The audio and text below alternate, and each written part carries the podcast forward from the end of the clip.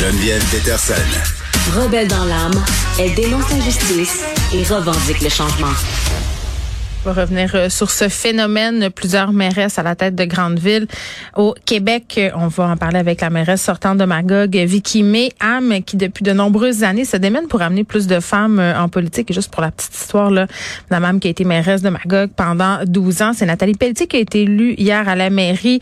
Madame Ham ne s'était pas présentée. Elle est là. Bonjour, Madame Ham. Bonjour. Bon, euh, on a vu euh, quelque chose d'assez extraordinaire hier soir. Là, on pouvait voir les réactions qui étaient nombreuses sur les médias sociaux. Les gens étaient contents, les gens soulignaient, euh, hommes comme femmes, que ça faisait du bien de voir des femmes à la tête de villes importantes au Québec.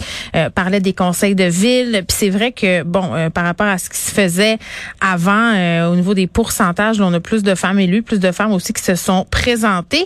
Vous, ça fait longtemps que vous êtes en politique, Madame. Vous l'avez vu ce changement-là?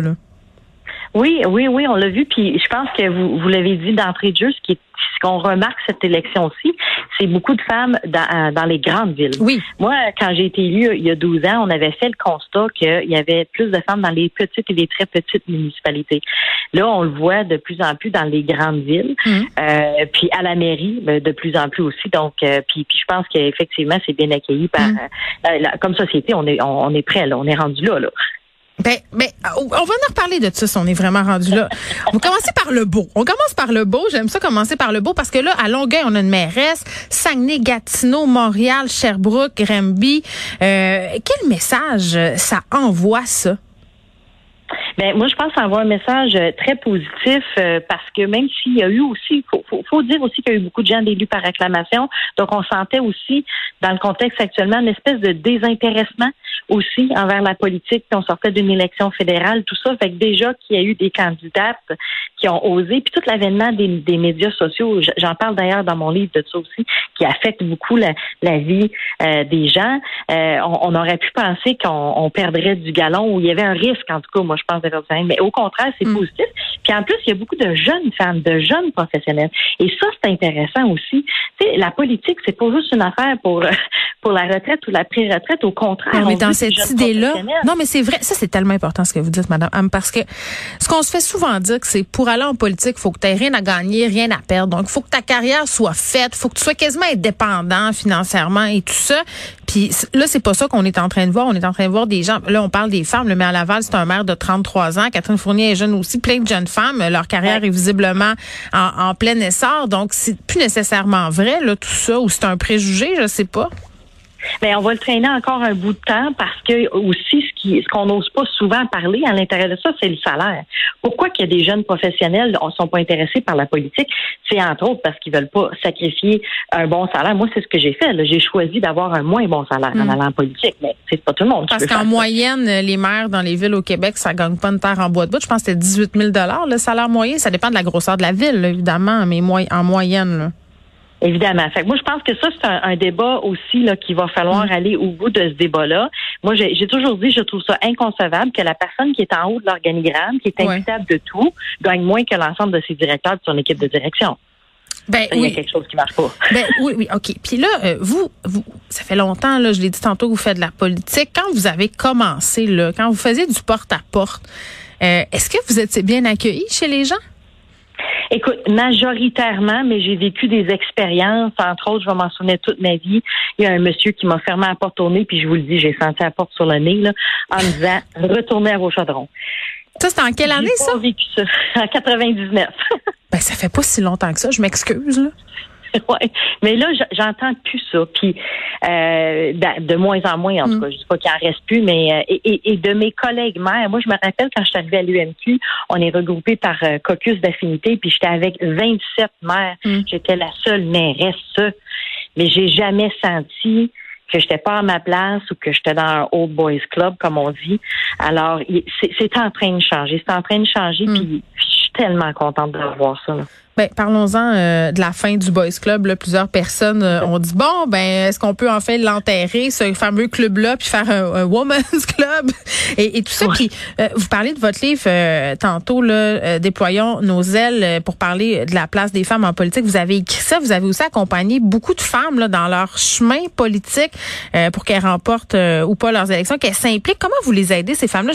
Comment C'est parce que moi j'ai toujours, puis je, je, dis ça vraiment sans aucune méchanceté. J'ai toujours de la misère avec le discours selon lequel on accompagne les femmes différemment que les hommes. Mais je sais que c'est le cas. Là. Je veux juste que vous m'expliquiez pourquoi c'est différent. Euh, ben écoute, ça c'est une bonne question. Pourquoi c'est différent? Ben c'est différent. Moi je pense parce que c'est une femme qui parle à une femme, tu sais, qui, qui, a évolué dans un monde d'hommes. Alors on part de ça. Quand on sera 50-50 ou dans la zone de parité 40-60, peut-être qu'on n'aura pas le même discours. Mais à partir du, du moment où tu choisis de faire un métier non traditionnel ou d'aller dans un milieu qui est généralement occupé par des hommes, ben c'est le fun de savoir comment d'autres femmes ont tracé leur voie puis comment ils ont réussi à, à faire leur chemin là-dedans. C'est pour ça que je trouvais ça important aussi d'écrire un livre là-dessus, comment c'est important de rester femme, parce que euh, de pas de pas tenter d'imiter les gars. C'est pas ça qu'on veut.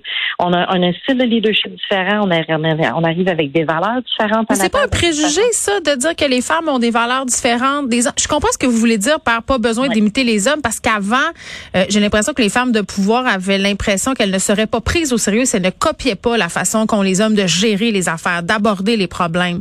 Mais mais de dire qu'on a des valeurs différentes, par exemple que les femmes sont plus douces ou que les je dis n'importe quoi, là, mais vous comprenez ce que je veux dire? Vous croyez vraiment à ça?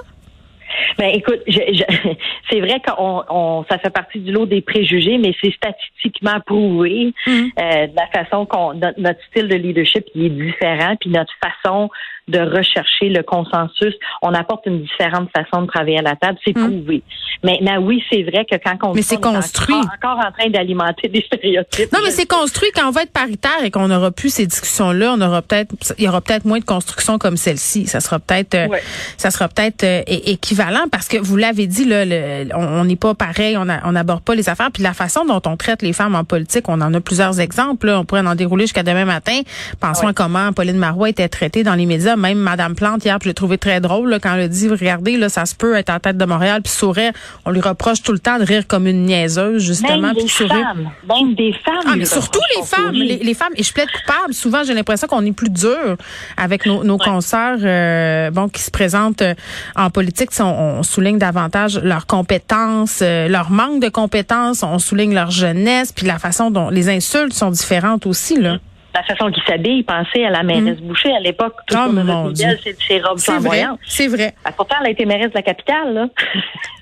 Mais quand on aura un, traitement équivalent, on pourra dire que, les choses ont vraiment changé parce que des réactions de mon oncle, là, on, en a encore. Et là, je voulais vous faire écouter, Madame Ham, un, un, extrait, parce que François Lambert, vous le connaissez, l'homme d'affaires euh, qui a participé à plusieurs téléréalités, qui aime bien se prononcer euh, sur les sujets politiques, ça l'intéresse, fait un Facebook Live comme il y en a l'habitude là, ce matin où il commentait euh, l'élection d'hier soir. Je vous laisse l'entendre, qu'est-ce qu'il a dit.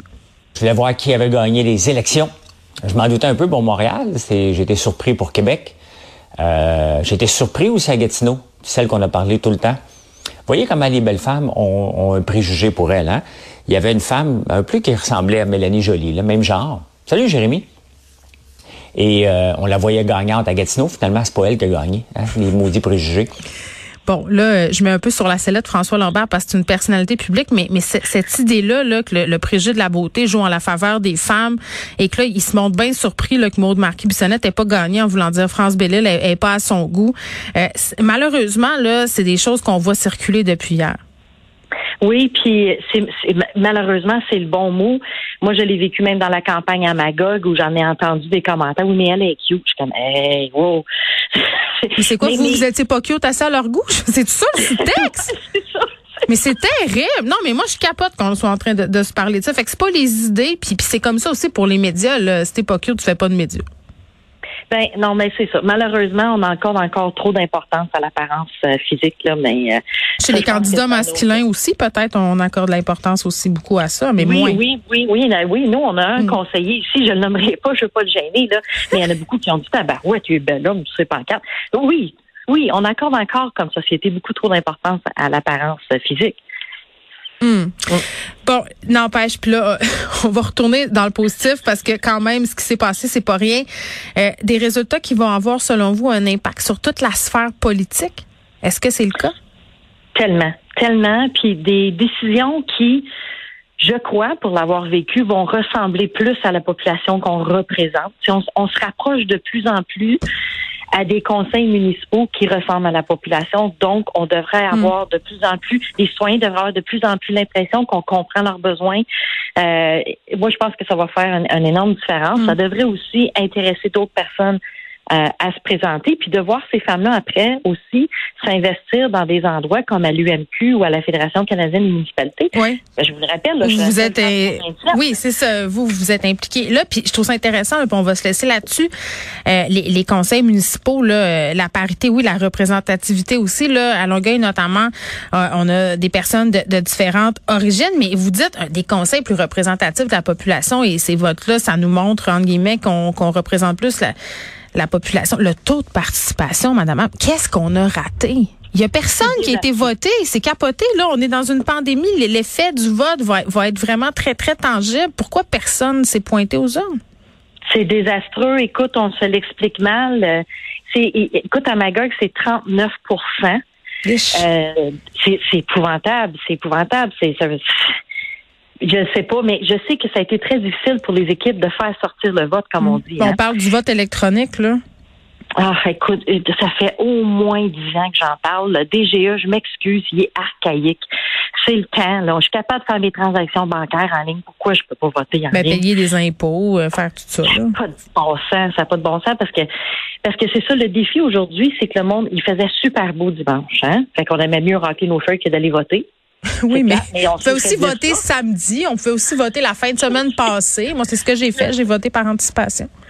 Je sais. Puis faire sortir le vote, ça a été un défi parce que maintenant, 60, je sais pas si c'est 70 ou 80% du monde, me semble, ils n'ont plus de ligne fixe. Fait que là, euh, comment tu fais pour rejoindre le monde pour leur dire, hey, on compte sur toi pour aller voter, tu sais? Ah ben ça, oui, il faut faire beaucoup de porte-à-porte. Puis heureusement, euh, bon, on est en 2021, fait qu'on se fait pas dire de retourner dans nos cuisines comme vous à l'époque. Vicky, mais ah, merci beaucoup, c'était très intéressant qui est ex-mairesse euh, de ma